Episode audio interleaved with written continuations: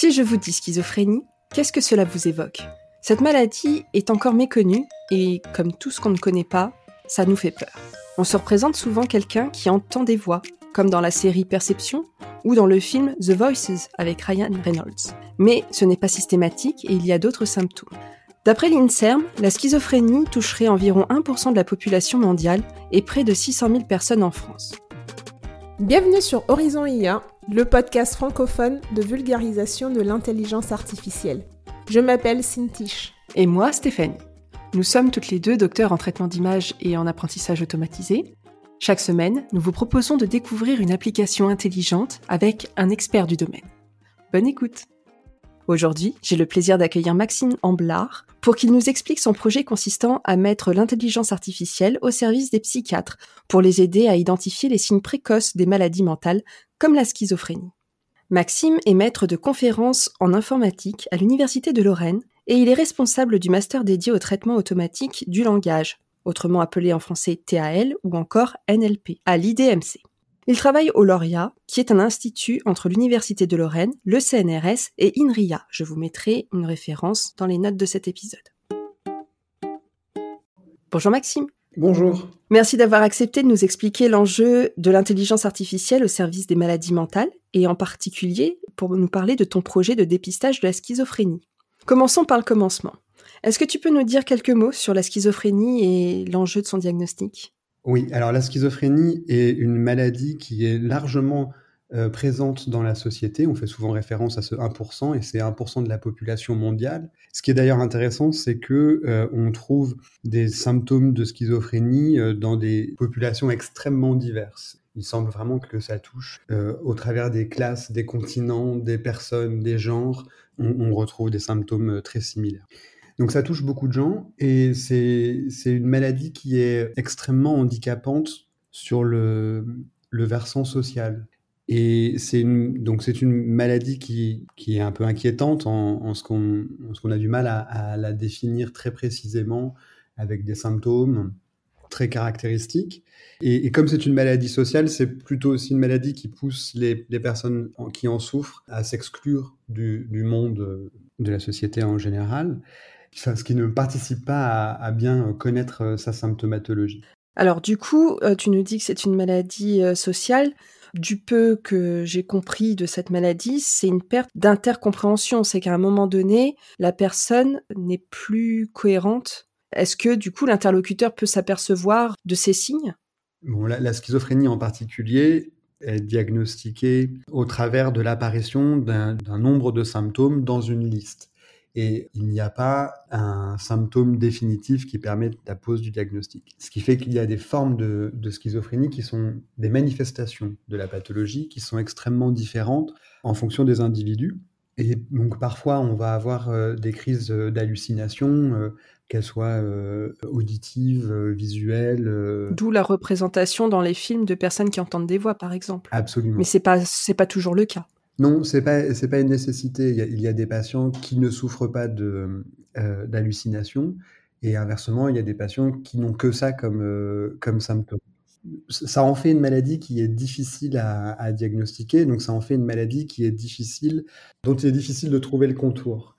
Euh, ce qui est commun chez, tous ces patients, ça va se manifester dans l'interaction avec le monde extérieur. C'est pour ça que je disais précédemment que c'était une maladie euh, qui avait un impact très fort sur le côté social. Ce qui nous intéresse, c'est d'aller regarder comment cette interaction est réalisée et si dans cette interaction, il y a des moments où on pourrait, qu'on pourrait caractériser comme hum, porteur d'un trouble, porteur d'un mauvais fonctionnement. Alors c'est extrêmement complexe parce que ça signifierait qu'on serait capable de dire ce qui est la norme et ce qui est en dehors de la norme. Ça obligerait à avoir une vision un, un peu trop normative des interactions sociales et on sait bien que les humains euh, adorent ne pas suivre la norme dans leurs interactions. Euh, cela dit, il y a quand même des moments où, euh, en particulier avec ces patients, où la compréhension, donc l'interaction sociale, est particulièrement défaillante. Et ce que je veux dire en disant qu'elle est particulièrement défaillante, c'est que il y a des moments où ce qui est dit est extrêmement difficile à comprendre, n'est plus en cohérence avec ce qui avait été dit précédemment. Alors que les humains utilisent très très massivement le contexte de l'interaction pour continuer à, partager des informations et des idées. Alors, si je comprends bien, euh, le psychiatre va diagnostiquer euh, un, patient à partir du moment où, euh, dans la conversation qu'il a avec ce patient, il y a un manque de rationalité ou peut-être un manque de cohérence. Comment ça se caractérise? Est-ce que la personne est vraiment, pendant toute la conversation, dans l'incohérence complète? Ou bien est-ce que c'est juste épisodique et est-ce que ça se manifeste vraiment à chacune des conversations?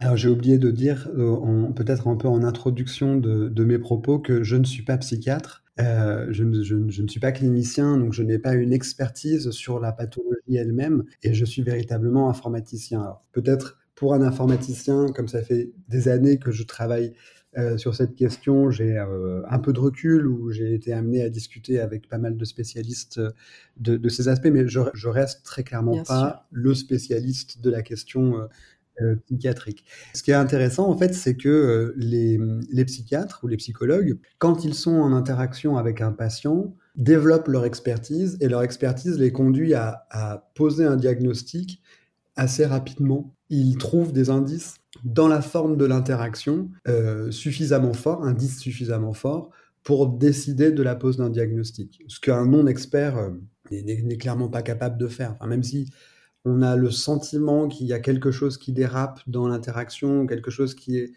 pas, pas tout à fait naturel. Ça suffit pas pour euh, avoir une, photographie complète de, de, la personne avec qui on interagit et on passe, euh, on, fait souvent des mauvaises interprétations ou on passe à côté d'indices que les experts eux voient euh, très très clairement. Bon, par contre, ce, qui va, ce qui nous a intéressé dans, nos projets, c'est d'aller voir sur ces moments caractéristiques pour les, experts, ce qu'il se passait et comment la conversation, en tout cas l'interaction, euh, changeait de chemin ou euh, prenait un chemin qui ne paraissait pas logique ou qui perdait de la cohérence par rapport à ce qu'on attendait. Est-ce que maintenant tu pourrais nous indiquer qu'est-ce qui fait que l'intelligence artificielle pourrait avoir sa place dans ce qui est fait actuellement auprès des psychiatres notamment? Oui, la question c'est mais pourquoi un informaticien finalement s'intéresse à, cette question des maladies mentales? Euh, Eh bien, alors, euh, en fait, euh, donc moi, ma spécialité de recherche au départ, c'est le traitement automatique des langues. donc, en anglais, c'est Natural Language Processing. Et dans le traitement automatique des langues, on s'intéresse à mobiliser différentes stratégies de, calculatoire euh, euh, euh, dans le, sur les sujets différents. Et en traitement automatique des langues, on s'intéresse uniquement à des données de type langagière. Donc ça peut être des données multilingues, ça peut être des données très particulières. Et voilà, ce qui m'a intéressé, c'est ces données très particulières que sont les interviews entre des cliniciens et des patients diagnostiqués comme souffrant de pathologie mentale. Alors pourquoi ça m'a intéressé? Parce qu'en fait, donc dans le traitement, en linguistique et donc dans le traitement automatique des langues, on s'intéresse à des phénomènes qui apparaissent à, des niveaux complètement différents, différents les uns des autres. On va pouvoir s'intéresser à la manière dont les gens parlent. On peut aussi s'intéresser aux phrases qui sont faites pour euh, échanger des, idées. On peut s'intéresser aux mots euh, eux-mêmes.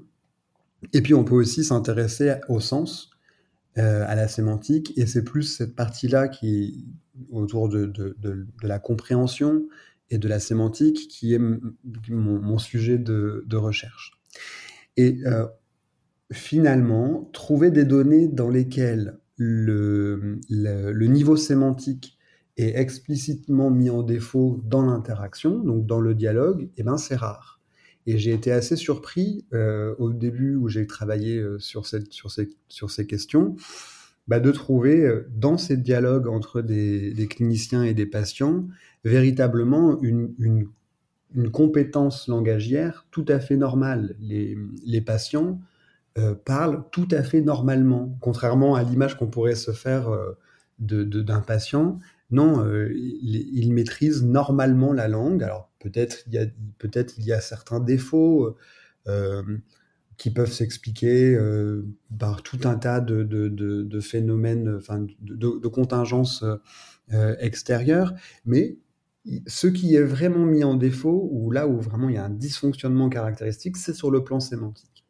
Et c'est pour ça que moi, je me suis intéressé à ces données et on s'est posé la question de comment mobiliser le calcul, donc comment mobiliser l'algorithmique, l'informatique, l'intelligence artificielle, pour aller trouver des, moments dans les conversations, dans les dialogues, où le niveau sémantique était mis en, en défaut.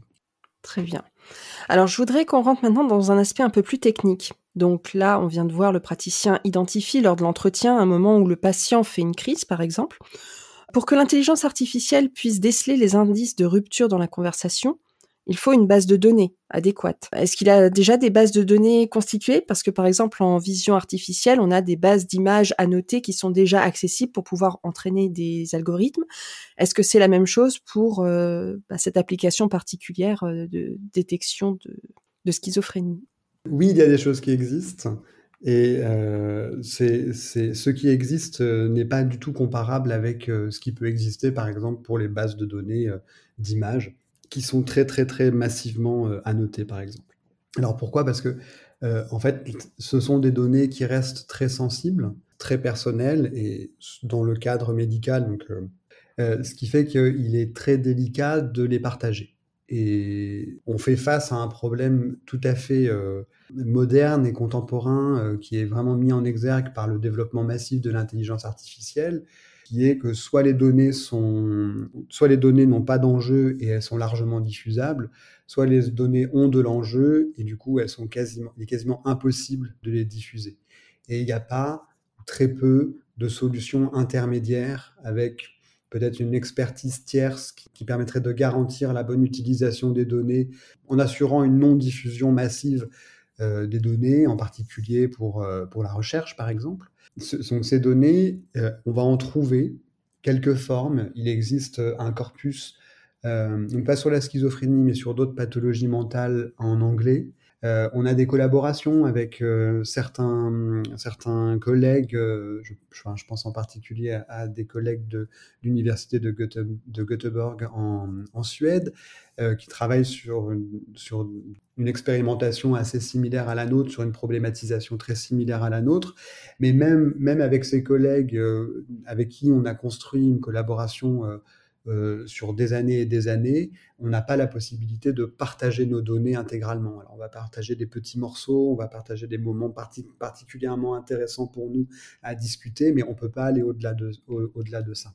Les données sont existantes, elles sont très peu partageables, donc elles sont malheureusement enfin, sont quasiment inexistantes, et ce qui fait qu'une énorme partie du travail consiste à aller récupérer des données et à aller récupérer des nouvelles données en augmentant euh, le, spectre des pathologies, euh, la diversité euh, des patients. Et c'est un travail qui est extrêmement coûteux. Alors effectivement, euh, on avait vu ça dans d'autres cas euh, d'application d'IA en santé. L'accès aux données est souvent euh, problématique. en ce qui concerne la collecte de données, donc sur le terrain, puisque finalement, comme tu l'as dit, pour vous c'est déjà difficile d'identifier une base sur laquelle vous entraînez un premier modèle, mais en plus cette base elle est souvent en anglais, donc ça vous contraint en fait à être à suivre certaines particularité de cette base. Si ensuite vous voulez transposer euh, cet algorithme sur euh, des bases de population française, il faut constituer votre propre base. Et j'imagine que c'est quand même euh, assez complexe. Il faut d'abord l'accord du patient, mais du coup, je me pose la question, est-ce que d'informer le patient de cet enregistrement, ça ne risque pas en fait de couper la spontanéité de l'enregistrement en mettant le patient mal à l'aise? Puis aussi, il y a la problématique de la qualité de l'enregistrement qui peut comment dire, impacter la qualité de la performance de l'intelligence artificielle. Donc, pour résumer en fait euh, toutes ces questions, euh, j'ai une question, c'est comment tu organises la collecte des données? Alors, comment on organise la collecte des données? En fait, ça commence en amont, euh, en amont de, l'accord du, patient lui-même, parce que ça commence par un, accord très institutionnel entre un, hôpital, enfin, un service hospitalier qui accueille les patients et puis des équipes de recherche. Et une fois qu'on a déjà un accord qui cadre la collaboration, on, délègue au psychiatre du service l'identification des, patients qui vont pouvoir, enfin, qui, vont, qui sont susceptibles de rentrer dans, dans, notre cohorte d'observation. Et ensuite, on met en place un protocole de recueil de, données. Euh, donc nous, on a fait le choix d'avoir un, protocole qui est assez lourd pour nous à mettre en place, mais qui nous permet, euh, qui nous permet de recueillir un grand nombre de données sur les patients eux-mêmes. Alors, ce que je veux dire par là, c'est que on leur fait passer des tests pour mesurer tout un tas de capacités euh, euh, neurocognitives de manière vraiment très très large. Et ensuite, on, réalise des entretiens, des entretiens semi-dirigés. Donc, le patient parle et puis le, clinicien qui est en face accompagne la parole. avec un dispositif d'enregistrement des mouvements de, regard pour avoir vraiment une, vision la plus globale possible de, l'interaction. Donc c'est un protocole qui est assez lourd à mettre en place, euh, ce qui fait que évidemment on a certains patients qui refusent d'aller euh, d'aller jusqu'au bout ou qui, enfin, qui n'acceptent pas de, passer tout le temps euh, qui est nécessaire à l'expérimentation. Euh, mais c'est un, un protocole qui nous permet d'avoir des données de très bonne qualité. Et pour euh, donc revenir sur la, la, remarque euh, de l'enregistrement. En fait, on est dans d'excellentes conditions pour l'enregistrement. Mais ce qu'il faut, ce qu'il faut peut-être que j'arrive à, préciser clairement, c'est que il y a deux, deux moments différents sur cette problématique. Il y a la question de définir les outils et les modèles, et pour ça, on a besoin de données d'extrêmement bonne qualité. Et ensuite, il y a une autre question qui est celle de déployer les outils et les modèles au service des, psychiatres ou, des psychologues. Et là, pour le coup, les modèles n'ont pas nécessairement besoin de qualité de données d'une qualité parfaite. Donc c'est vraiment deux, deux, niveaux différents. Pour ce qui est de la collecte des données, on est extrêmement précis. Alors après, euh, donc ça veut dire qu'on récupère beaucoup d'informations sur, les, patients, ce qui fait que partager ces informations est particulièrement sensible. Ce que les patients partagent avec les, cliniciens, c'est pas seulement leur biographie et leur géographie, c'est aussi celle d'autres personnes, et en particulier euh, leurs proches, que sont euh, leurs amis ou les autres patients ou, ou leur famille. Et on apprend tout un tas d'informations sur des personnes tierces au travers de ces données. Et au-delà du consentement euh, du patient, on a fait le choix de ne pas diffuser, enfin de ne pas vouloir diffuser ces données parce qu'on n'a pas la possibilité euh, réelle d'aller euh, obtenir le consentement de toutes les personnes qui sont mentionnées dans ces entretiens. Ok. Alors là, effectivement, on a parlé de collecte des données de personnes schizophrènes. Combien ça t'a pris de temps pour constituer une base exploitable? Alors, le, il y a plusieurs phases. La première, c'est obtenir les autorisations. Et c'est une phase dont on ne, mesure, on ne peut pas mesurer a priori le temps que ça va prendre. Ça, ça m'a parfois pris six mois et ça m'a déjà pris quatre ans. Ah oui, Donc c'est, une phase institutionnelle dont, dont on, un, peu incompressible, mais c'est absolument normal. On ne peut pas rentrer dans une institution médicale sans avoir les autorisations. Mais ça peut prendre énormément de temps.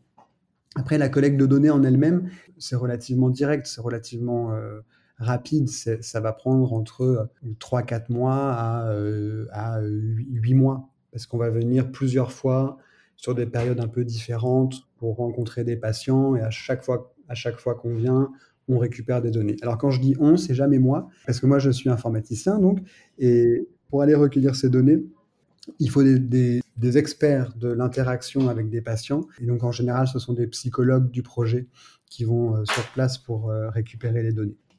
Euh, donc, il y a cette période ensuite de, quelques mois pour récupérer les données elles-mêmes. Et puis, après, il y a le post-traitement des données. Et là, le post-traitement des données, ça peut prendre quelques mois à plusieurs années. parce que comme on travaille sur des données pour lesquels on, a besoin d'une grande qualité, eh bien, on fait faire des transcriptions de ces enregistrements. Alors, c'est pas juste la transcription, c'est aussi la transcription, l'alignement, la segmentation de, de, ce qui est dit. Et ça, ça prend, enfin, c'est extrêmement coûteux en temps pour avoir quelque chose de bonne qualité. Donc quand on met bout à bout ces différentes phases avant de pouvoir commencer, eh bien ça peut prendre entre euh, quelques années à beaucoup d'années juste pour, euh, pour obtenir les données. Euh, donc par exemple, en fait, on a commencé à travailler avec des collègues sur cette question dans un projet qui s'appelait SLAM pour schizophrénie et langage, analyse et modélisation. ça nous a, dans ce projet, ça nous a pris à peu près trois ans et demi pour avoir les données et pour pouvoir commencer à rentrer dans le, la, production de résultats euh, à partir de ces données. Donc évidemment, comme à chaque fois en plus, le volume de données qu'on obtient est très petit, on fait face à ce problème de, bah de, de devoir cumuler des petits morceaux, des, petits morceaux de corpus. Du coup, euh, quand tu dis euh, très petit, les échantillons font quoi? Quelques minutes Un quart d'heure? Alors non. Euh, en fait, chaque euh, protocole, chaque protocole est assez long. Et donc les entretiens qu'on obtient, ils sont de l'ordre de 45 minutes à 1 heure et quart. Donc chaque patient, enfin chaque euh, individu dans la cohorte nous donne quelque chose d'assez long, mais on a peu d'individus.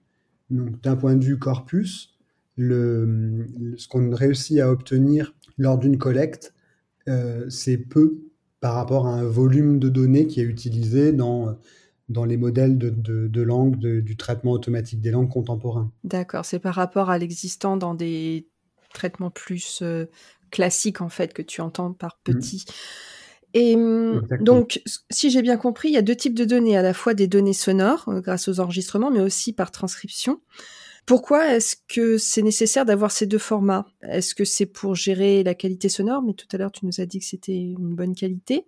Euh, est-ce qu'il y a un intérêt à combiner ces deux sources d'informations?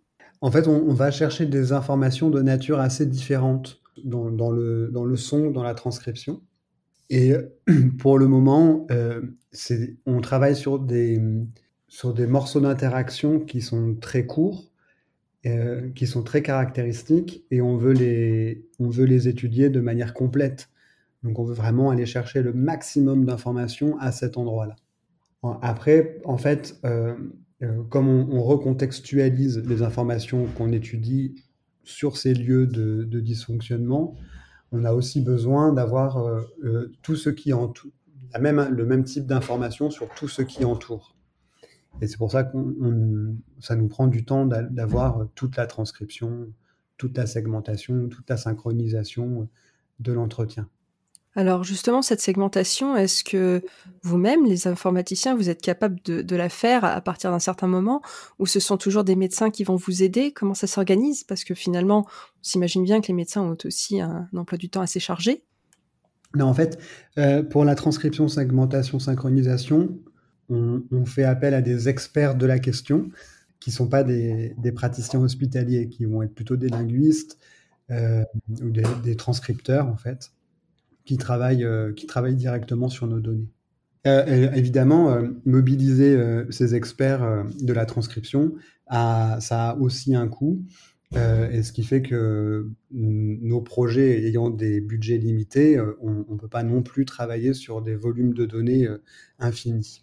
Alors effectivement, euh, là tu viens de nous expliquer la difficulté de collecter les données pour, dans le cadre des entretiens de, diagnostic de schizophrénie, mais j'imagine que vous avez besoin aussi de données de conversation non, de, patients non schizophrènes pour pouvoir comparer ce qui est et de ce qui n'est pas un moment de, crise. Comment est-ce que vous collectez ces données euh, classiques entre guillemets? Est-ce que c'est avec des séquences de vidéos YouTube par exemple? Est-ce que c'est des conversations téléphoniques? Alors en fait, on fait passer le même protocole à des gens non diagnostiqués schizophrènes. Et donc on recommence en faisant la même chose, donc ça ne se passe pas euh, nécessairement dans un hôpital, même si on essaye le plus possible de le faire passer en milieu hospitalier pour avoir exactement les mêmes conditions euh, entre euh, le groupe de patients et, le, groupe de, le groupe témoin, le groupe de contrôle. D'accord. Donc on refait, on refait passer les, expérimentations euh, à des sujets non diagnostiqués. Très bien. Alors tu nous as dit que vous utilisiez du coup des, algorithmes de traitement automatique de la langue, euh, TAL ou NLP pour euh, la version anglaise. On avait vu dans la saison 2 dédiée aux données sonores pour les agents conversationnels, on pouvait effectivement utiliser ce genre d'algorithme. Ça nous permettait en fait de vérifier la qualité syntaxique ou grammaticale euh, pour euh, faire en sorte qu'une IA produise euh, un texte de bonne qualité. Mais ici, si je comprends bien, la base du diagnostic, c'est plutôt d'identifier des ruptures particulières. Donc, qu'est-ce que les algorithmes vont chercher à identifier en fait dans ces séquences? Comment ils vont comparer euh, les séquences de personnes non diagnostiquées par rapport aux séquences de personnes diagnostiquées? En fait, ce qu'on cherche dans ces séquences, c'est les moments où il y a une rupture de cohérence. Donc, c'est des choses qui sont assez euh, euh, compliquées à aller chercher dans les, dans les données. Donc, on se situe à un niveau qui est assez différent de celui d'outils du, du, traitement automatique des langues euh, contemporain là, qui, qui s'intéresserait, euh, enfin, qui, qui, serait basé sur euh, la suite des mots, la bonne formation des phrases, la bonne formation des mots pour eux-mêmes. En fait, on, a aussi besoin d'un modèle théorique de ce qu'est la cohérence au sein, du, au sein du, dialogue, au sein de l'interaction. et c'est aussi l'un des objets euh, des, des, projets euh, qu'on développe, c'est de proposer une théorisation de ce qu'est la cohérence dans l'interaction. Dans une fois qu'on a des modèles, euh, ces modèles permettent d'expliquer lorsqu'il y a une perte d'intercompréhension. Et une fois qu'on a ces modèles théoriques, on va chercher à développer des outils qui sont en adéquation avec ces modèles. Et on, est dans cette phase, on est dans cette phase actuellement où on a des modèles, on a des explications et on est en train de développer des outils euh, en adéquation avec, euh, avec ces théories. Ok. Et comment est-ce qu'on pourrait du coup mettre ce dispositif à disposition des psychiatres? Parce que on imagine mal les mettre devant une console Python à lancer un algorithme IA. Est-ce que vous avez déjà envisagé euh, de réaliser pour afficher des scores qu'ils pourront interpréter plus facilement? Oui, en fait, dans l'un des projets qu'on a en cours, qui s'appelle Odin, qui est une, une action exploratoire euh, INRIA, euh, l'un des axes, c'est de développer une interface web euh, pour euh, visualiser tous les indices, toutes les données, euh, toutes les analyses sur les données qu'on arrive à, produire.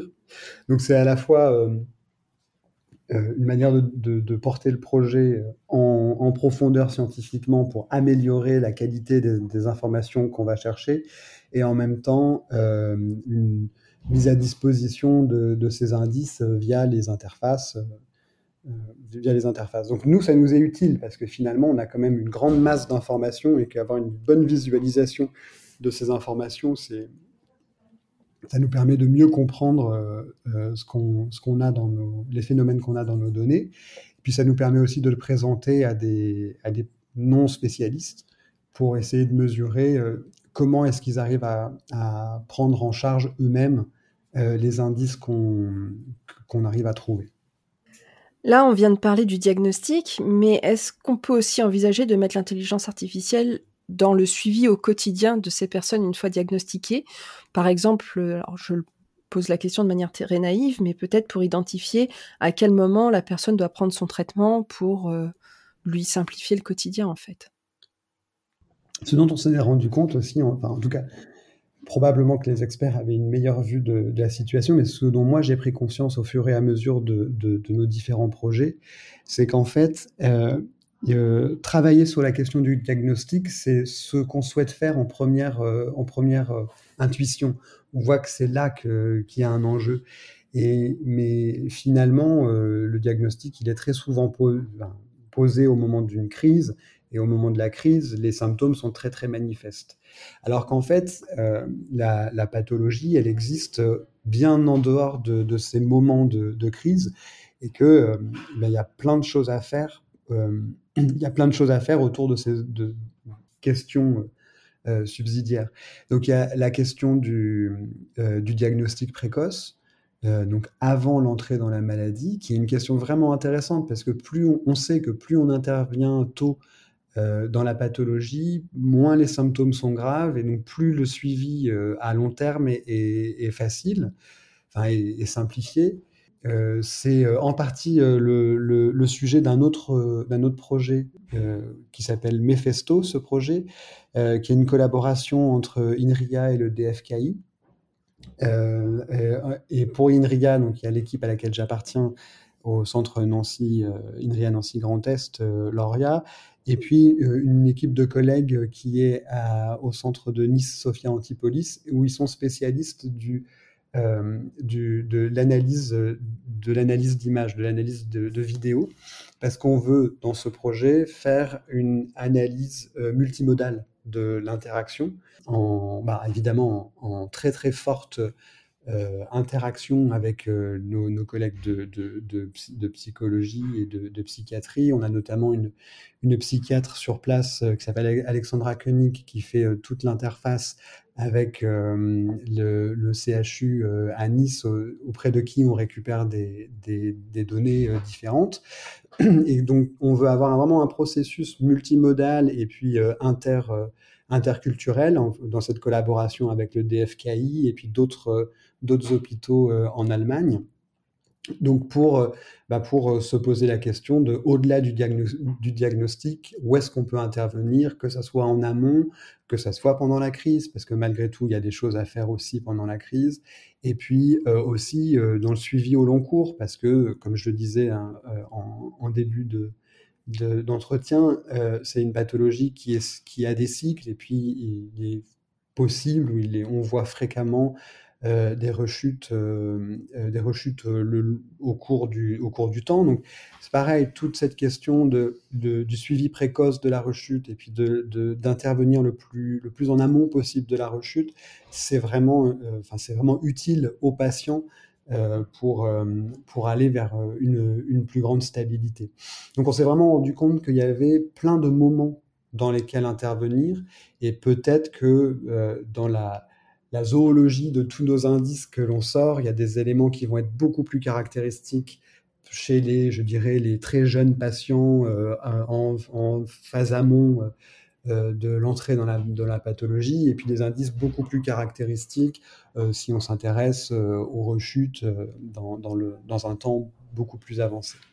Alors c'est intéressant que tu nous mentionnes Alexandra Koenig parce qu'en fait, elle, est intervenue en fin de saison 2 et quand on t'a contacté, en fait, on n'était pas au courant que vous collaboriez sur un autre projet. Donc c'est vraiment, le monde est très petit, mais c'est très intéressant. Et donc du coup, qu'est-ce qu'on pourrait vous souhaiter pour que tous ces projets continuent à se développer En particulier, bah, ton projet euh, que tu viens de nous présenter sur la schizophrénie.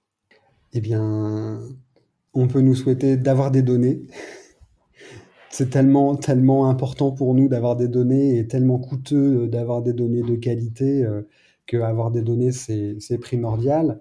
Et puis, ben, ben, d'avoir, euh, d'avoir du, soutien sous forme de différents projets pour augmenter notre capacité à rentrer en profondeur sur la pathologie qu'est la schizophrénie, mais pas seulement, parce que en fait, dans le spectre des, maladies mentales, il y a plein de maladies euh, très, très similaires ou très voisines de la, de la schizophrénie euh, sur lesquelles il y a très peu de gens qui travaillent également et pour lesquelles on, serait super intéressé.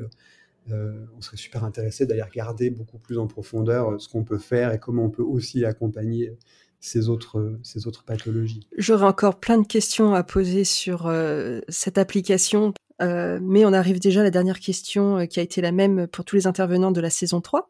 Est-ce que tu aurais une euh, astuce santé à nous partager? Je l'ai déjà dit plusieurs fois, mais moi, je, suis, je ne suis qu'un informaticien. Je ne suis pas un, médecin, je ne suis pas un psychiatre, donc je, pense que je vais simplement dire quelque chose de bon sens sur tout le spectre de, des pathologies mentales. je, vois que la la meilleure des choses à faire, c'est d'utiliser son cerveau et de continuer d'utiliser son cerveau euh, tous les jours un petit peu et tous les jours un petit peu plus. C'est un sage conseil. En tout cas, merci Maxime pour ces explications concernant cette maladie encore méconnue et surtout les enjeux de l'IA comme soutien en psychiatrie. Ben, merci beaucoup. Vous trouverez les notes de cet épisode sur notre site à l'adresse www.horizon-ia.com slash saison 3-schizophrénie. Si vous aimez ce podcast, abonnez-vous et laissez-nous votre avis sur votre plateforme d'écoute préférée. Et surtout, N'oubliez pas de partager avec votre entourage pour nous aider dans notre mission d'aider le plus grand nombre à mieux comprendre les enjeux de l'intelligence artificielle dans notre quotidien. Pour nous contacter, il suffit d'utiliser le formulaire de contact sur notre site dans l'onglet Contact. Nous nous ferons bien sûr un plaisir de vous répondre. En attendant, je vous souhaite une bonne semaine et à jeudi prochain.